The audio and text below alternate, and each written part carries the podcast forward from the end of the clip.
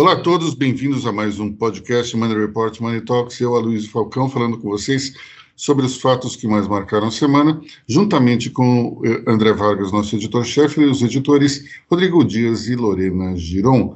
Lorena hoje é cometida de uma laringite, está praticamente sem voz, então ela vai digitar aquilo que quiser opinar e nós vamos ler aqui ao vivo para vocês.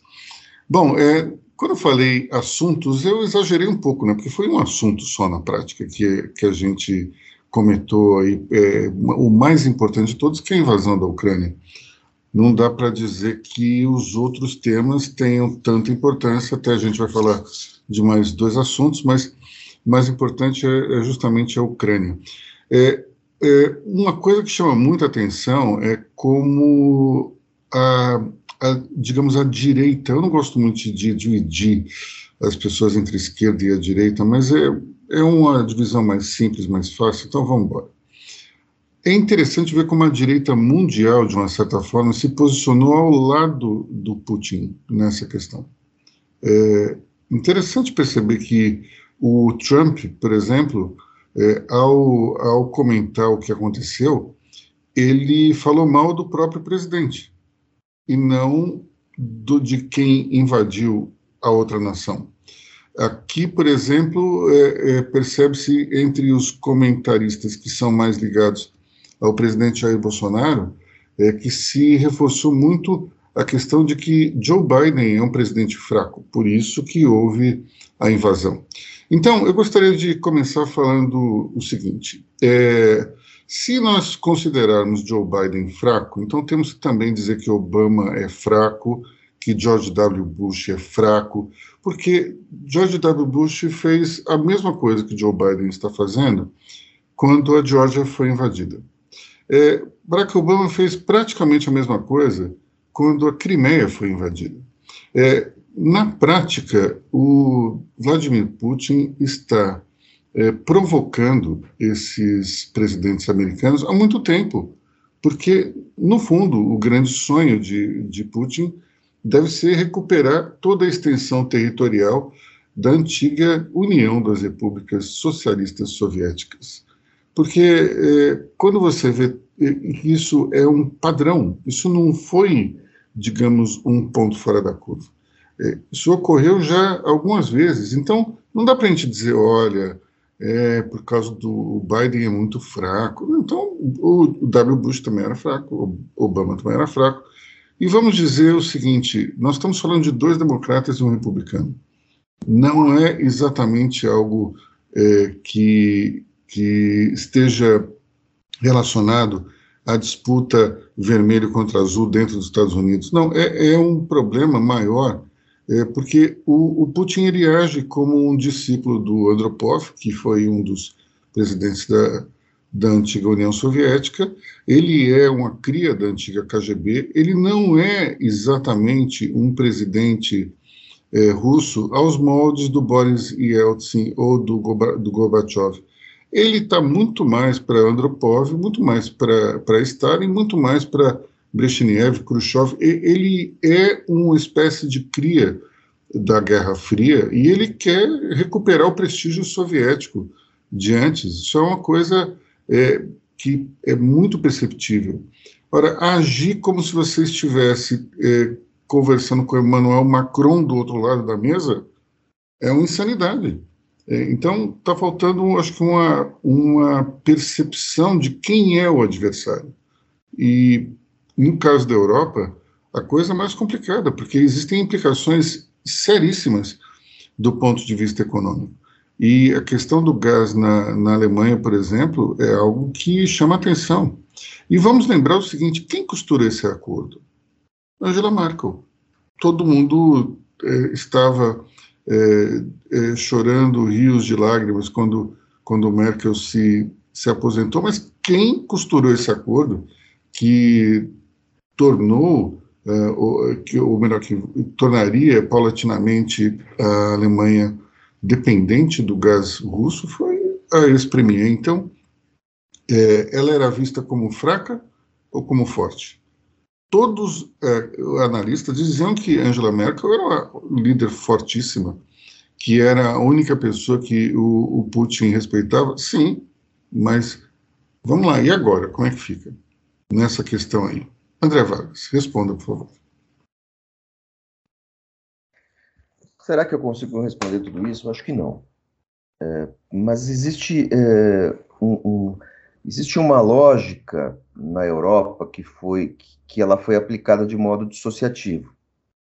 Do mesmo jeito que a Merkel costurou os acordos para trazer o gás russo para a Europa, como se isso fosse garantir recursos à Rússia e aí amenizar essas relações tensas, colocando a Rússia dentro dos mercados globais de commodities, como maneira de, digamos assim, catequizar e civilizar os russos, houve por parte, aí sim, é, dos Estados Unidos e, e, de parte da Europa, dos integrantes da OTAN, é, esse movimento de cercar o Putin, o Putin hoje, ele, dizer, a Rússia de Putin hoje, tirando o Belarus, ela está completamente cercada por países integrantes da OTAN.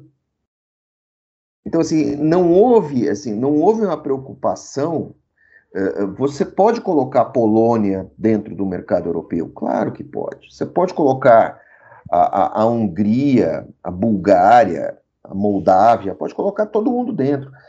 Mas, assim, abertamente colocar esses países uh, dentro da OTAN. Houve, houve por exemplo, assim, uh, os primeiros países a entrar, a, a, do leste europeu a entrarem na OTAN foram as repúblicas bálticas. Havia uma estratégia nisso, porque você limitaria muito o acesso dos russos ao, ao Mar Báltico. Fazia sentido colocar a Polônia? Fazia. Mas assim, quando você começa a colocar ex-repúblicas dentro do escopo da OTAN, você está uh, uh, uh, dando um tapa na cara do, dos russos. E não seria só o Putin, outro governante russo também iria, outro governante que não fosse um marionete de Putin também ia reagir muito mal. Então, a, a, essa solução essa uma das soluções seria aliviar essa questão da, da OTAN. Porque a questão das minorias russas, é, isso é absolutamente secundário. É, desculpa, é, é, são os sudetos, né? São os sudetos de Putin. Ah, me dá, me, é, dê, eu quero essas províncias, elas voltam a ser integradas à Rússia, tá tudo certo. E aí ele vai parar? Não, ele não vai parar, porque ele não quer os mísseis da OTAN e ele não quer americanos com o direito de fazer manobras na Ucrânia. É, é isso. Né? E ele quer continuar, é lógico, e, e, e ele quer continuar influenciando na política ucraniana, como ele já fez outras vezes. Mas existem questões imediatas ali que precisam ser medidas, que não foram bem medidas, uh, e você tem também uma questão interna da Ucrânia, da resistência dos ucranianos à presença dos russos no país, da etnia russa, dos ucranianos russófonos, porque você tem ucraniano que fala russo. Ucrânia e é contra a Rússia. Você tem uh, uh, russo na Ucrânia que fala ucraniano. Um dos vídeos que aparece, que nós publicamos, aparece uma família, é uma família, as pessoas estão tentando proteger as crianças, uh, a base é atacada por um, por um avião que lança um foguete, e as, e, a, e as mulheres tentando proteger as crianças e elas estão falando russo.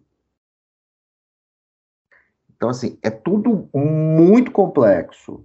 Então, é, é preciso buscar uma solução, tentar uma solução negociada.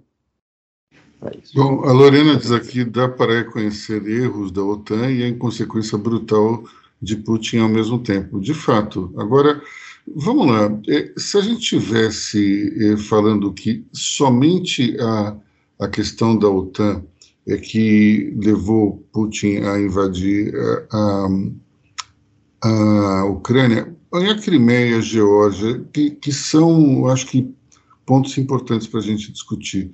Mas, de qualquer maneira, se fosse, digamos, um, um premier como Yeltsin ou como Gorbachev, talvez a negociação fosse assim do tipo, olha, míssel aqui não. Eu não vou invadir, mas míssel aqui não. A questão toda é que desde o início você teve uma ameaça muito forte, e tem uma frase logo no início da, da invasão que é apelar para medidas extremas que nunca foram vistas antes. Isso é praticamente ameaça de apertar o botão e soltar um míssil nuclear. Isso é uma coisa que nunca um premier russo ameaçou ninguém. Se você olhar na história, na história recente, desde que existem armamentos nucleares na antiga União Soviética, nenhum premier falou: ó, nós vamos soltar a bomba, hein? Esse daí foi a primeira ameaça que existiu nesse sentido, né? Nem o André Vargas lembra, nem na crise dos mísseis durante o governo Kennedy. É, e vamos lá, a situação era muito grave, porque tinha um míssil nuclear em Cuba, apontado para a Flórida. E nem naquele momento se houve uma, uma ameaça. É óbvio que se alguém solta um míssil nuclear contra outro, é o efeito daquele filme Jogos de Guerra porque o, o outro lado também solta e o resultado final é uma catástrofe nuclear que é, aniquila o planeta inteiro. O final do filme, inclusive, é muito interessante, porque o rapaz que fez o, o que entrou no sistema e provocou toda a situação faz o computador é, fazer uma simulação de uma guerra nuclear ele tentando todos os, todos os cenários possíveis, até que o computador, que tem uma voz sintetizada, diga-se passagem, a voz sintetizada é do diretor do filme, fazendo uma participação especial, mas o, a voz do computador diz o seguinte: que jogo estranho. A única maneira de ganhar é não jogar. Essa é a lógica do, da, do armamento nuclear você tem uma paz armada, como houve é, antes da, da Primeira Guerra Mundial, é, na qual todas as potências europeias foram se armando, mas não tinha ainda uma guerra. A, a lógica da Guerra Fria é essa: todos estão armados, mas ninguém aperta o botão. Foi a primeira vez que alguém fez menção é, uma menção velada, é verdade, não foi explícita, mas fez uma menção de, olha, eu posso apertar o botão e a gente acaba com essa conversa rapidamente. A minha, a minha é, dúvida é o que faria os Estados Unidos diante de um holocausto nuclear? É, o único país, diga-se passagem, que utilizou um dispositivo atômico contra outro, outro ser, outros seres humanos. Né? É, eu fico imaginando é, o que, que Biden faria, se Biden é, retaliaria nuclearmente. Se ele não retalia, ele pode parecer como um presidente fraco. Se ele retalia, ele provoca uma guerra sem precedentes que pode destruir os dois países. Então, é de fato uma situação complicadíssima é, e me preocupa muito essa ameaça feita pelo, pelo Putin, porque, sinceramente, para mim é inédito, eu não lembro disso ter acontecido antes, e olha que eu já acompanho esse cenário há muito, muito tempo. É, é, já que a gente falou de Biden e de Putin, eu queria também fazer um último comentário antes da gente falar sobre as reações do governo brasileiro. Desde os anos 40, nós tivemos nos Estados Unidos 15 presidentes. Do lado soviético, foram apenas sete. Veja só que interessante. E sete, mais ou menos, porque o Andropov ficou muito pouco tempo no poder e morreu. Então, nós estamos falando, na prática, de 15 contra 6 é praticamente um terço do, de número de líderes. O que isso como é que isso interfere diretamente na estrutura de poder? Nós temos é, um, nós temos líderes soviéticos que eles têm uma outra é, linhagem, uma outra forma de pensar, uma outra forma de agir. E geralmente eles são é, pessoas mais duras, muito menos dispostas ao diálogo e muito afeitas à intimidação. Então, temos aí uma situação realmente complicada, porque eh, de todos esses presidentes que nós tivemos nos Estados Unidos, pouquíssimos eh, peitaram a, a, Rússia de uma forma explícita. O Kennedy foi um deles. Tentou vários, várias questões, eh, vários atalhos diplomáticos, mas quando a Rússia mandou uma, uma armada para Cuba, eles fizeram uma, uma barreira e os russos deram a volta. Então, é, a questão não é muito democrata ou republicana, a questão é do caráter pessoal de cada um dos presidentes. Bom, e falando então em presidentes, é, tivemos uma cena um tanto quanto constrangedora é, no dia, na quinta-feira, quando no cercadinho o presidente Jair Bolsonaro, perguntado pelos seus é, admiradores, é, sobre a questão da Ucrânia, ele mudou de assunto, quis saber do resultado do jogo do Palmeiras. Foi uma coisa um tanto quanto constrangedora, né? Especialmente porque o presidente esteve com o presidente Vladimir Putin há alguns dias atrás e, enfim, o assunto deveria ser pelo menos comentado pelo presidente. O que, que vocês acharam? Eu acho que o Putin fez o Bolsonaro de bobo. Uh, mas o lado bom de tudo isso é, é, o seguinte: ninguém deu bola. No cenário internacional, ninguém deu bola. Uh, uh, isso amplificou a, a, insignificância diplomática do atual governo brasileiro e ficou por assim mesmo. Ele virou um mico. Diante da gravidade do que está acontecendo, virou só um mico. Acabou. Mas o mico maior foi a declaração, né, que a Lorena lembra aqui, somos solidários à Rússia, um pouco antes de haver uma invasão armada no país vizinho. Isso é realmente complicado. Agora, vocês é, não acham que é, também teve um, um, uma reação esquisita do Mourão? Mourão praticamente incitou os Estados Unidos a, a ir à guerra contra, contra a Rússia. É surpreendente que o general Mourão sempre pareceu ser uma pessoa tão ponderada, mas dessa vez a impressão que eu tenho é que o anticomunismo bateu ali de uma maneira fortíssima, porque ele praticamente chamou os Estados Unidos para a briga, falou: oh, vamos lá, é, tem que reagir militarmente. E quando você vê, por exemplo, é, hoje eu li um Twitter do Gary Kasparov.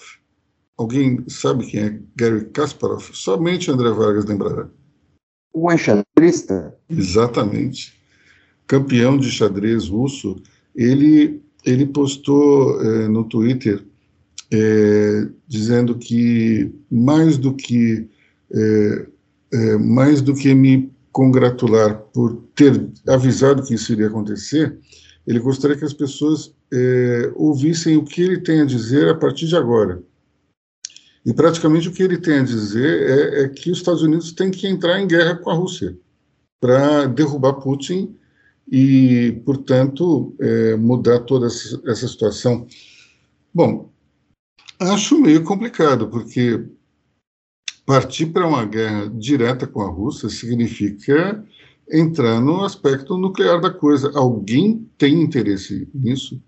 Mais do que essa situação. A, Ucrânia está entregue à própria sorte porque nenhum país da OTAN quer se aventurar a defender um, uma nação que não tem exatamente uma importância estratégica para ninguém ali. É, no fundo, no fundo, nós temos é, que entender a realidade dos fatos. Enquanto, quando os Estados Unidos invadem um país ou entra numa guerra, sempre diz que é em nome da liberdade, dos direitos humanos, do diabo 4, mas no fundo, no fundo, só existe uma razão, a razão econômica.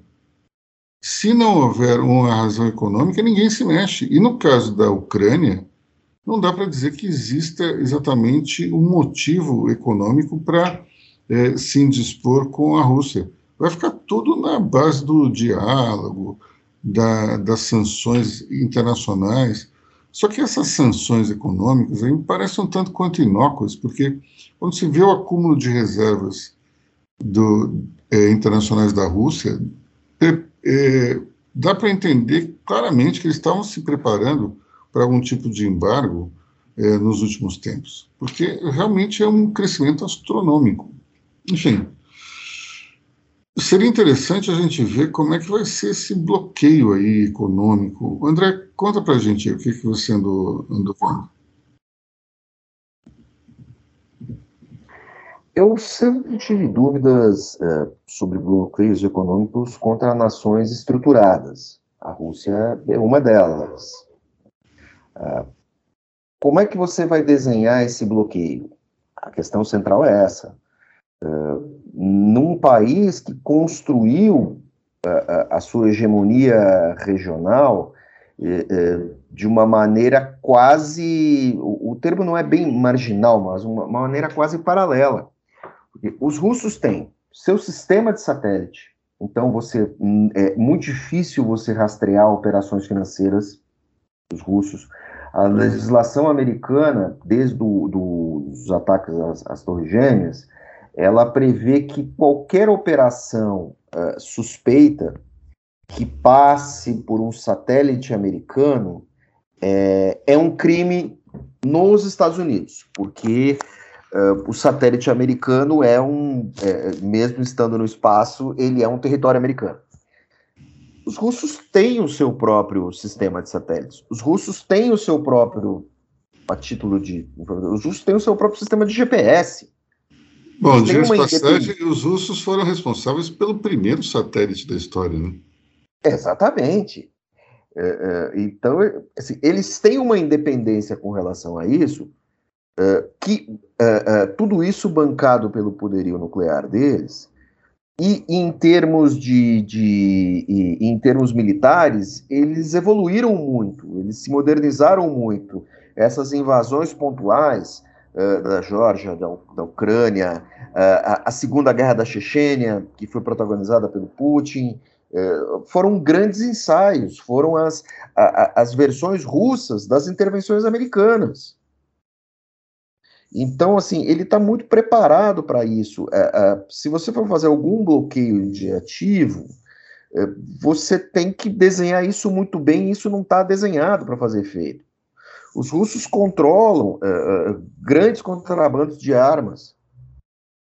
Então, como é que fica. Aliás, os ucranianos também, né? Vamos deixar claro que os ucranianos também. A, a, a, os AK-47 das Farc são ucranianos. Mas vamos lá. É, então é preciso, assim, você não tem uma resposta para isso agora. Esse xadrez, é, ele não está pronto pelo lado dos Estados Unidos. E acredito que, que a Ucrânia, assim, e ao mesmo tempo você tem uma idiotice, você achar que o Putin é comunista. O Mourão está fazendo diplomacia de mesa de bar. Um presidente de um, um vice-presidente de um país não pode ficar clamando pela guerra. É, é sabe, é, é, o Boteco Brasil, né? É boteco com aquela mesinha metálica ali, o sujeito falando qualquer groselha. Não dá para falar isso. Sabe? Quem é o Mourão? O Brasil já não é muita coisa. Quem é o Mourão na fila do pão para dar uma declaração dessas? Não, assim, isso é coisa de deputado federal do baixo clero, no máximo. Não, não dá para levar isso a sério. E aí, André, o, que, que a, a, o questionamento que fica, né? O quão prejudicial vai ser para o Brasil em um futuro não tão distante, né? Porque você vê, enquanto o Mourão ele usa esse tom mais crítico, né? Comparando as ações na Ucrânia, é, as ações as, as, ações na Ucrânia, né? É, com as ações da Alemanha nazista, né? É, o ministro do, do outro lado, na mesma sede do governo, você tem um ministro do turismo que usa, que usa um tom de deboche, né, falando, ah, o Bolsonaro, o presidente, foi lá falar com o Putin, mas o Putin não ouviu. Então, assim, o quão prejudicial isso pode ser para o Brasil, né, um governo que não se posiciona ou se posiciona de maneira errônea? É, eu acho que, assim, prejudicial não é nada. Porque, assim, a única coisa que, assim, tudo bem, amanhã a Rússia vai dizer que não vai mais comprar carne do Brasil e pronto, sabe? É, o Brasil vai continuar precisando dos fertilizantes. Uh, o que vai acontecer é, assim, é que dá um sinal muito errado para outros países, dá um sinal muito errado para a Europa, dá um sinal muito errado para os Estados Unidos. Isso com relação à Rússia, os russos estão nem aí para a gente. Não precisam da gente necessariamente. E você tem lá no cantinho a dona China achando tudo isso muito divertido. Aloysio. Olha, é, a gente tem que lembrar uma coisa que é importante. É, embora seja uma, embora seja uma potência é, armamentista, a Rússia tem um PIB menor que o da Espanha. Então, do ponto de vista é, de efeitos é, de efeitos econômicos, a gente não está falando de algo que vá mexer muito com, com o mundo, não. É, o único aspecto que realmente é preocupante é em função do, do mercado de fertilizantes, que a Rússia é, é, uma das maiores produtoras mundiais. E isso até escrevi sobre esse tema. É, a gente tem um risco aí muito grande de aumento é, nos custos dessas matérias-primas. Né? Ontem, por exemplo, a ureia subiu 45% na Bolsa é, de Chicago. É um, é um crescimento anormal, até pode sofrer algum tipo de, de acomodação, mas o fato é que nós teremos, evidentemente, uma inflação dentro desse, desse mercado. Potássio também, ele, ele deve sofrer mudança, enfim é, os, os, chamados é, adubos nitrogenados, eles podem sofrer um custo muito, muito alto. Para um país que está cada vez mais voltado e dependente do agronegócio, isso é um perigo. Então, precisamos acompanhar com, com, muita, com muito cuidado o que vai acontecer. É, tem um detalhe interessante que é como você resolve esse, uma eventual escassez é, talvez é, a China aumentando a produção. Mas quando a gente lembra que a ureia está em falta desde 2021, é um problema.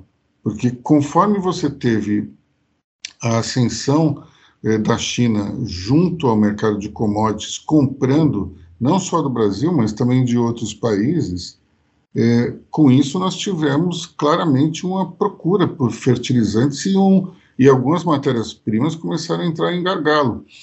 Portanto, esse é um fator aí que pode ter uma implicação séria do ponto de vista econômico. André Vargas.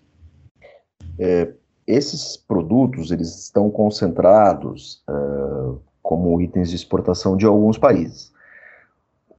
Na economia, economia e negócios, tudo se trata de ocupação de espaços. O que pode ocorrer e que não dá para ocorrer no curto prazo é uma reacomodação por meio de fracionamento de fornecedores. Países com condições de exportar produtos que antes não o faziam por não serem competitivos podem ser estimulados pelos principais compradores a começar a produzir. O Brasil vai para algum país da África, instala uma indústria. Isso é possível, só que essa reação ela não se dá de uma hora para outra. Uh, uh, solução tem, mas é preciso o que se chama de reacomodação de forças de mercado. É, e o problema é que você tem uma barrigada nesse meio tempo, né? Enquanto, uh, enquanto não se encontra o produtor, se, se faz a fábrica de abacuado, você tem um, um problema sério.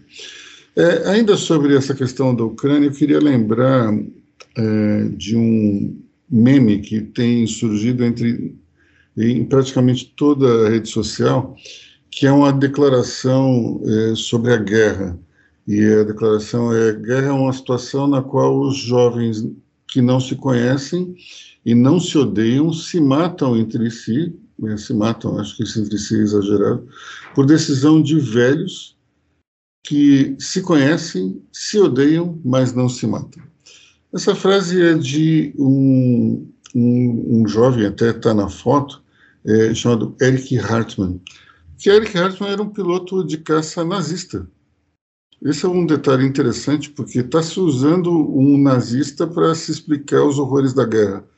É, curiosamente, Eric Hartmann ele, ele abateu mais de 350 aviões durante a sua campanha, dos quais 346, se não me engano, eram russos. Ou seja, nós temos aí um nazista que matou os russos é, falando sobre os horrores da guerra. André.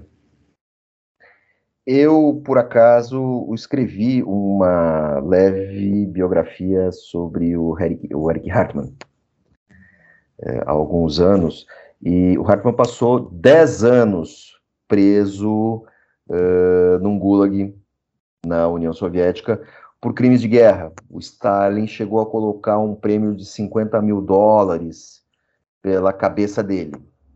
Ele era um piloto, ele não era brilhante, ele não era um piloto extraordinário, ele era um piloto muito técnico e muito ousado.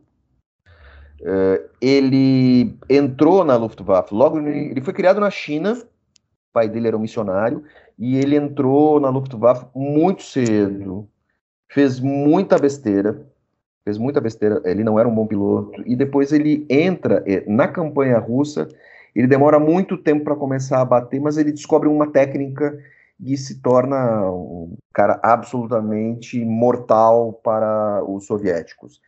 E ele combateu principalmente os russos na Ucrânia, onde foi abatido algumas vezes e conseguiu escapar sempre. Uh, ele, ele tentou se entregar aos americanos e os americanos o devolveram. O Konrad Adenauer, aquele chanceler, uh, chanceler alemão, conseguiu repatriar muitos, muitos prisioneiros de guerra. O Hartmann estava absolutamente destruído quando ele volta, mas como ele era muito jovem, muito saudável, ele consegue sobreviver bem e ele logo se torna uma celebridade e ele é convidado a voltar à Luftwaffe, que estava sendo formada pela OTAN ele é um dos primeiros, ele, é um, ele tem um momento que ele se torna o, o principal piloto nazista e o segundo piloto mais condecorado. Primeiro se chama Rudel e viveu no Brasil uma época. Esse era um nazista declarado e foi convidado a se retirar pela ditadura militar brasileira. Ele era demais até para a ditadura militar brasileira. Ele foi com. Né, ele, ele, o Rudel estava morando em, em, Blumenau, na região de Blumenau. E os, mili, os milicos chegaram e vai embora. E ele voltou para a Argentina. Ele ficou naquele circuito Argentina-Paraguai, o Rudel. Enquanto que o Hartmann se tornou coronel e, e, e acho que brigadeiro dos primeiros rankings. E ele é aposentado porque ele briga com todo mundo, porque, curiosamente, ele denuncia uma corrupção. E se aposenta, vi e tal. Eu tentei entrevistá-lo quando era garoto, não consegui. Olha, tem uma curiosidade, né? Que ele tinha uma tulipa negra pintada no seu, no seu avião. E, e, e daí ele teve que tirar essa pintura, porque o, quando os adversários perceberam que era ele, começaram a fugir do combate, já que ele tinha uma fama de ser tão certeiro quanto os russos. Mas é, é interessante, né? Ele, ele, ele, se, ele se alistou tão jovem que ele era conhecido como Bubi, o garoto. Exatamente. E ele, ele, na verdade, assim, se você conseguisse ver a tulipa, você escapava, porque ele era um cara que só atacava pelas costas e de muito perto. Ele tinha uma técnica de chegar sem ser visto, atirava, atirava e ia embora. Ele, ele gastava muito pouca munição, por isso ele conseguia ele conseguia destruir tantos aviões e ele e ele muitas vezes o avião dele foi destruído pelas peças dos aviões adversários que voavam para cima dele, porque ele atirava ele atirava de 30 metros de distância. Então, mas é uma figura interessante, mas assim, nunca foi um pacifista. Não. Nunca foi, é, nunca, nunca foi um pacifista. Um grande piloto, não era o mais brilhante, o mais brilhante era o, o Joaquim Marseille, que morreu. Esse sim era um maluco que morreu na, na Líbia, na verdade, onde hoje é o Egito. Há um túmulo dele visitado por nerds. Não são nem neonazis, porque o Marseille, o Marseille não era neonazi. Ele era um dandy rico, bebum, que aprontava todas e pilotava muito bem. Ele era o mais acrobático. O, o, o Hartmann foi o mais eficiente. Mas essa frase não é dele. Oi? Mas eu, eu acredito que essa frase não seja dele. Ou se foi dele, foi dele muito velho, já desiludido com tudo. Engraçado, Ele não soltaria tem... essa frase durante a Segunda Guerra. eu, dei, eu dei uma pesquisada grande ontem, por isso que eu até, até sabia parte da história dele, porque me chamou a atenção desde o início da, da invasão como, essa fra... como esse meme surgiu. E não tem nem, nenhuma. É interessante você ver, por exemplo, em algumas frases que são atribuídas a certas pessoas, tem discussões sobre se a pessoa falou ou não. Nesse caso, não tem. Não tem, não achei nenhuma, ninguém que, que questionasse essa veracidade. Mas você, como fez a biografia, deve ter um conhecimento muito maior da personalidade a chegar a essa. Ele não soltaria essa frase durante a Segunda Guerra, ele seria preso. Ele não tinha nem como, ele, tava, ele ficou no front russo. Ele ficou muito tempo, ele só ia para ganhar a medalha nova do Hitler, voltava e tal, e o Hitler ficava subindo o ranking das medalhas. Tanto que ele é o segundo sujeito na Luftwaffe com as melhores condecorações. Que ele chegou num. Ele mais alguns caras chegaram num nível que não tinha mais condecoração para eles, então eles foram ganhando com, uh, uh, estrelinhas, espadinhas, uh, folhas de orvalho nas condecorações. Mas ele, ele, ele, aquela coisa, foi um piloto brilhante. Se ele soltou essa frase, foi muito depois, foi nos anos 70, nos anos 80. Ele morreu, acho que no final dos anos, no início dos anos 90. Mas aí ele já era uma outra coisa, ele já, porque assim, ele também nunca foi um nazista fanático. O negócio dele era pilotar, sabe assim, aquela coisa meio Ayrton Senna, assim, pilota, pilota, pilota, pilota, dados técnicos, ele, ele, ele mexia com aviões desde os 13 anos, porque ele era piloto de planador. Hum. Então é isso, não, não, essa frase é completamente fora de, de, de, de, contexto, eu acho. Bom, vamos então encerrar o capítulo Ucrânia, ou vocês têm mais alguma coisa a falar? Acho que encerramos aqui, né? Vamos falar sobre eh, Sérgio Moro. Sérgio Moro esteve conosco ontem em Money Report, fizemos uma entrevista e também abrimos depois para perguntas de empresários que acompanhavam o evento e me chamou a atenção duas coisas. Primeiro, melhor, três coisas, vamos lá. Primeiro, Sérgio Moro é, realmente se dedicou com afinco às lições de fonoaudiologia e está bem melhor do que estava antes. E dá para ver é, que ele melhorou muito em relação ao mês passado. Ele não tem mais aquelas modulações é, de voz adolescente que tanto fazem a felicidade dos humoristas que gostam de imitá-lo. É, ao mesmo tempo também ele está passando mais segurança em temas que não são relacionados à corrupção e segurança, falando com mais segurança, com mais é, é, propriedade, é, ao se manifestar sobre economia, é, principalmente sobre um, o que seria uma crença liberal. E, por fim, algo que me chamou a atenção: nós fazemos entrevistas com candidatos desde 2018 a primeira vez que eu vi a equipe de gravação e de, montagem de equipamentos é, pedir para tirar uma foto com o candidato. É, isso foi inédito. Não que isso não, não aconteça eventualmente com outros, claro que acontece, mas dentro do, da nossa experiência dos eventos, foi a primeira vez que eu vi isso acontecer e, e também gostaria de chamar atenção para dois outros pontos.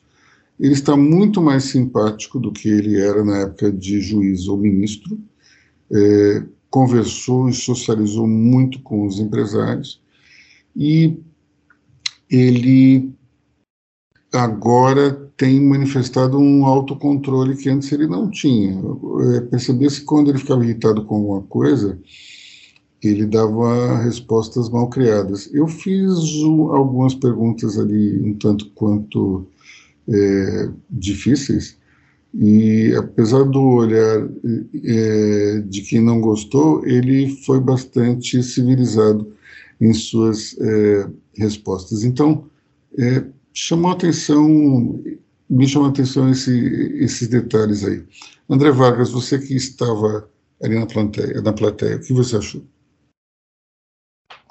Achei que ele me pareceu bem mais seguro e ele me pareceu bem mais seguro numa questão uh, muito importante para ele. Acho que ele é o terceiro colocado nas pesquisas, em quase todas as pesquisas. Certo? Então, nesse momento, ele adquire eh, musculatura política, musculatura estatística, para se apresentar como o que seria o candidato da terceira via. A terceira via ainda, terceira via não tem musculatura para chegar lá e levantar a mão, certo? Nesse cenário entre Lula e Bolsonaro. Mas ele tem mais justificativa, mais propriedade para negociar com os demais postulantes a, terceira, a, essa terceira via que alguns dizem que está congestionada, outros dizem que está parada no acostamento. Então, nesse momento, ele tem mais condições de negociar com Dória, negociar com todos os outros, inclusive com Ciro. A questão é assim: será que esses dois estão a fim de emprestar? Quem é que vai querer? Quem é que desses dois vai querer ser vice? Eu acho que nenhum dos dois. Vai ter que ser muito bem negociado isso. É, mas ele tem mais musculatura e ele tem toda a justificativa para levantar a mão e dizer, cara, é o seguinte, o cabeça de chapa sou eu, quem quer, quer, venham. E aí, eventualmente, a gente tem que ver, e tudo isso é uma preparatória certo? para o início da propaganda eleitoral gratuita, que é quando a porradaria vai começar. E aí Olha... ele pode, eventualmente, se apresentar, cavar um, um espaço ali e ganhar alguma relevância eh, em termos práticos mesmo, para um eventual segundo turno. Pode ser um postulante, vamos lá. Nós não chegamos nessa parte ainda, ninguém sabe se isso vai acontecer. Diga aí, Rodrigo. Olha, André, esse é, certamente, né, o, o fato do que o Sérgio Moro ele está passando por sessões de media training é fato, o desempenho dele a elocução dele é, é, é, uma coisa muito diferente de meses atrás. Eu acompanhei a CEO Conference, né, do BTG Pactual, e o Moro, inclusive, foi, é, teve, uma, teve um bom desempenho, né, é, demonstrou um, um, um, desempenho melhor ainda quando os questionamentos foram para o setor da economia, da política e tudo mais. É, agora, óbvio, ele, ele é o terceiro é, é o terceiro colocado, né, se credenciando na terceira via, ali no 8, 8 10%, mas a questão, você comentou do Ciro, é, é, fazer essa junção já é um fato quase que impossível, né, considerando que o Ciro já até falou que no Ceará ele vai ser recebido a bala, né, é, e assim, ele acenou muito positivamente para o Dória, que também participou da CEO Conference, e agora, saber se o Dória iria retirar uma candidatura que foi tão é, dificultosa para virar vice do Moro, aí já é um assunto quase é, que, na cabeça do Dória, eu acho que é, essa possibilidade é impossível. Mas, curiosamente, o Dória abriu essa possibilidade, admitiu essa possibilidade durante esse evento também. Ele falou que mais para frente isso poderia ser discutido é, é óbvio que isso é uma forma de ganhar tempo para ver se ele de fato deslancha nas pesquisas, mas é, só em, em relação ao governador João Dória, eu queria fazer um, uma, um comentário que é o seguinte.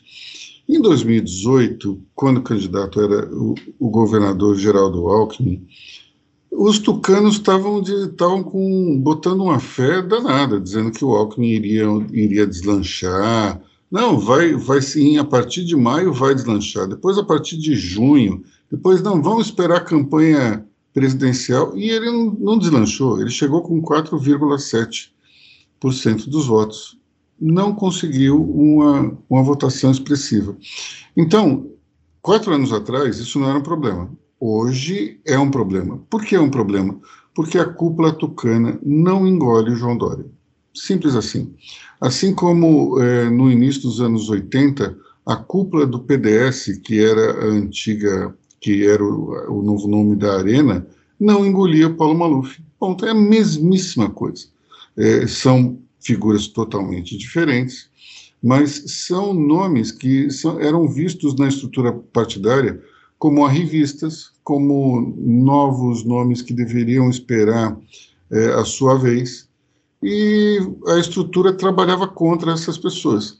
Tanto é que Paulo Maluf conseguiu arrancar forceps a candidatura a presidente no colégio eleitoral contra Tancredo Neves e perdeu. Perdeu sendo é, traído por vários eleitores é, indiretos, né, os deputados e, e, senadores do PDS. O Tancredo ganhou por uma, uma margem que não lembro agora, mas foi bastante segura, bastante ampla.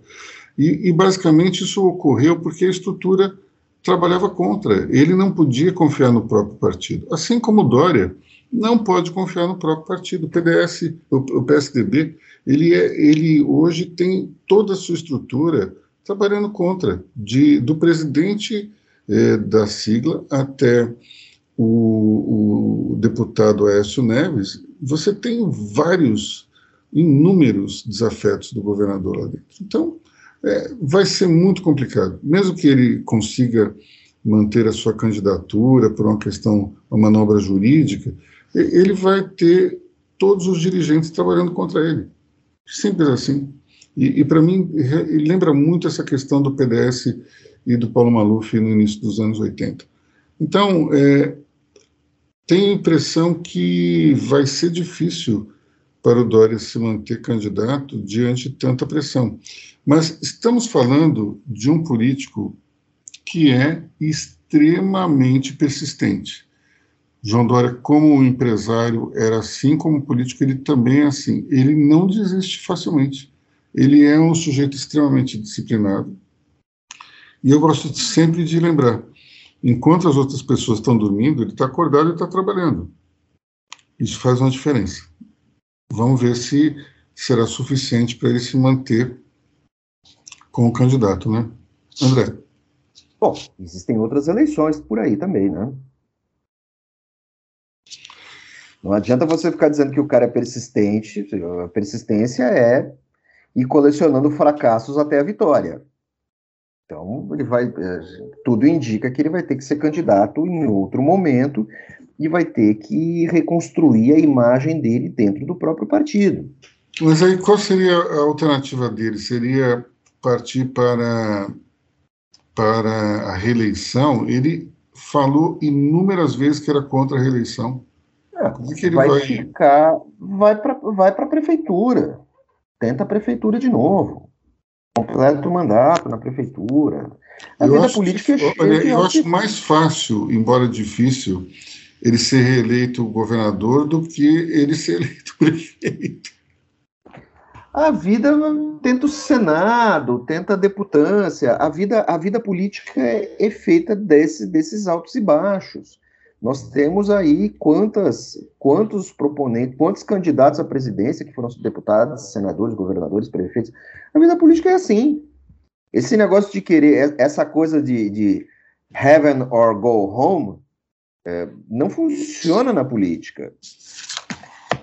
Então, Dória, Dória, em algum momento, ele vai passar por um período de baixa. Ele tem capital político, ele tem habilidade, vai lá. Então, agora, assim, essa coisa. O que que. E, e, ele eleito presidente do Brasil, ele vai querer ser o quê depois? Secretário-geral das Nações Unidas? Não, a vida não é assim. A minha vida, a sua, a vida de João Dória não é assim. Eu acho que, eu acho que é por aí, assim, cara. O sujeito também, ele é, é eu, eu trabalhei com o Dória, também, ele é um cara que ele sempre tem um plano B na cabeça todo político tem um plano B, um plano C, um plano D. Acho que é por aí mesmo. Vamos falar da pesquisa, então? André, conta aí para a gente. Ô, Rodrigo, quem vai falar? Rodrigo, você que acompanhou. É, a pesquisa, a pesquisa de ontem, né, do, da Exame Ideia, ela mostra que o presidente Lula continua, obviamente, na à frente nas pesquisas espontâneas, mas o fato importante, curioso, é que o presidente Bolsonaro ele perde em, em todos os cenários, exceto para o governador Dória, né? É, que antes, é, até as últimas pesquisas, ele perdia para todo mundo. Então, assim, na, ao passo em que o presidente Jair Bolsonaro demonstra uma leve melhor, um melhor desempenho, é, até por conta né, da, da é uma coisa natural, né, é, das, das, ações do governo por estar estar no governo. É, a questão histórica é que de rejeição é um fato, né, né André? A questão central é essa, quer dizer, o, o Bolsonaro ele evolui muito lentamente mesmo tendo a máquina na mão. Lula continua lá na frente, essa distância tem se reduzido, mas Lula ainda ganha. Lula deve estar muito perto do teto dele, porque ele também não evolui mais. O, o Bolsonaro tem uma gordurinha ali para. Tem, tem uma musculatura para ganhar ainda. Os candidatos da terceira via não se apresentam, né, não, não conseguem ganhar atração, não conseguem formar uh, acordos, e o, e o, o Bolsonaro agora ele, ele, com, ele perde para todos, quer dizer, ele só melhorou num item, que é justamente ganhar do Dória, um segundo turno estimulado. Nós estávamos falando do Dória a segundos, e é isso que se mostra nesse momento. Quer dizer, é muito provável que essas pesquisas tendam a mudar muito quando a campanha acelerar, porque afinal nós estamos em fevereiro ainda. Isso vai ficar ali para a virada do semestre. Eu, continuo acreditando na tese que será uma campanha muito rápida, porque os principais candidatos uh, estão muito desgastados. Os principais candidatos têm muito. Uh, uh, eles têm muitas críticas a receber pelo seu passado. Então, acho que a coisa mais ou menos se desenha desse jeito. Eu queria fazer dois comentários sobre essa pesquisa. O primeiro é o, o índice de abstenção muito alto que você tem quando Moro é o candidato no segundo turno contra Bolsonaro. Nós temos aí uma vitória de Moro, mas o índice de abstenção é impressionante, é altíssimo, acho que beira os 30%. E isso pode ser explicado pelo fato de que Moro é um candidato que é rejeitado tanto pela esquerda, é, por causa da prisão de Lula, como também pela direita, que é, é, em função dele ter saído atirando do governo Bolsonaro. Então, nós temos aí esse grande problema enfrentado pela candidatura de Moro. O outro ponto que eu acho que é super importante é, é, é o seguinte: o que importa, no fundo, numa eleição como essa, é a pesquisa espontânea. Pesquisa espontânea, ela mostra de fato onde está o eleitorado raiz daquele candidato. Então, na espontânea, Lula tem 36, Bolsonaro 22 e Moro 5. Então, aqui a gente tem o seguinte: vai ser difícil para é, Sérgio Moro conseguir uma relevância ainda maior, porque ele precisa ultrapassar é, alguém que está com quatro vezes mais a intenção de votos espontânea para chegar ao segundo turno. Então, é, é uma tarefa, não diria que é impossível, mas é muito, muito difícil. Agora, é, política é tal história, né? É, a gente está falando de um cenário hoje, daqui a três meses o cenário pode estar completamente diferente. E outro candidato pode, inclusive, começar a ganhar espaço e, e deixar todos os outros para trás. Política é algo imprevisível. Mas o ponto que eu chamo a atenção é: olhem sempre para a pesquisa espontânea. Ela revela a consistência de cada candidato. E quando você vê que Moro é, é o único da terceira via que tem alguma expressão, mesmo que pequena, você percebe que é, dificilmente João Dória conseguiria um grande impulso na candidatura dele, porque ele se, quase não é mencionado espontaneamente. Isso é muito problemático para um candidato. É, embora nós já vimos candidatos absolutamente ignorados no início do, de uma campanha, terem crescido depois, pode acontecer, mas é, é, vai ser uma tarefa árdua, muito árdua. Então, é, acredito que tem esse aspecto que a gente precisa sempre levar em consideração. É, André Vargas, depois da espontânea tem a questão da rejeição e a de Dória é muito alta também, não é isso? Sim, o Dória não tem nenhuma simpatia pelo eleitorado brasileiro fora de São Paulo. Ele, ele, ele carrega características uh, muito parecidas com as características do ex-governador Geraldo Alckmin. Que tinha muita força estadual, mas não conseguia se mostrar como uma figura de relevância nacional. É, por que, que eu cito rejeição? Pelos, depois da espontânea, lógico, a espontânea sempre é a mais importante. Por que eu cito rejeição? Porque você mesmo havia falado antes de nós começarmos o debate, é, nossa conversa, que a rejeição ela, ela estabelece mais ou menos o teto, né? Quer dizer, é o que o principal adversário tem, mas a rejeição, elas meio que delimitam o teto. Uh, eu, olhando aqui, assim, Lula pode chegar uh, no máximo a 40, que é muito, que é muito. Bolsonaro, a gente ainda não sabe até onde pode chegar porque também tem a rejeição ao Lula. Então você tem, é, é, é, você tem, você tem essas questões, assim. E aí, segundo turno é outra coisa. Segundo turno, todo mundo vota com o fígado. No primeiro turno, todo mundo vota com o coração. No segundo turno, a gente vota com o fígado. Vamos que vamos que vamos. Eventualmente, é, é, e essa questão do fígado, é, no caso, no caso do, do, do no caso do Moro, ele tem, ele, né, ele, ele bate no fígado de muita gente, dos dois lados. Então ele tem essa limitação. Se bem que eu tenho certeza que se ele chegasse num hipotético segundo turno, ia ter muito eleitor, ia ter muito eleitor uh, do Lula e do Bolsonaro que votariam nele para evitar um outro. Também tem isso, mas isso é só, só conjecturas. A gente tem que lembrar também que nós temos eleitores que votaram no Lula, na Dilma, no Bolsonaro, né? É, tem tem um 10% aí do eleitorado que já votou em praticamente todo mundo. Então, não é um eleitorado exatamente muito ideológico. Ele é volúvel e ele pode realmente se movimentar de forma surpreendente nessa próxima eleição. Só o seguinte, tem, tem eleitor ali que quer votar no candidato que vai ganhar. E, e achar que isso é 10%, eu acho que até pode ser mais. Acho que é isso. Pode ser, pode ser sim. Bom, pessoal, chegamos ao final do nosso podcast.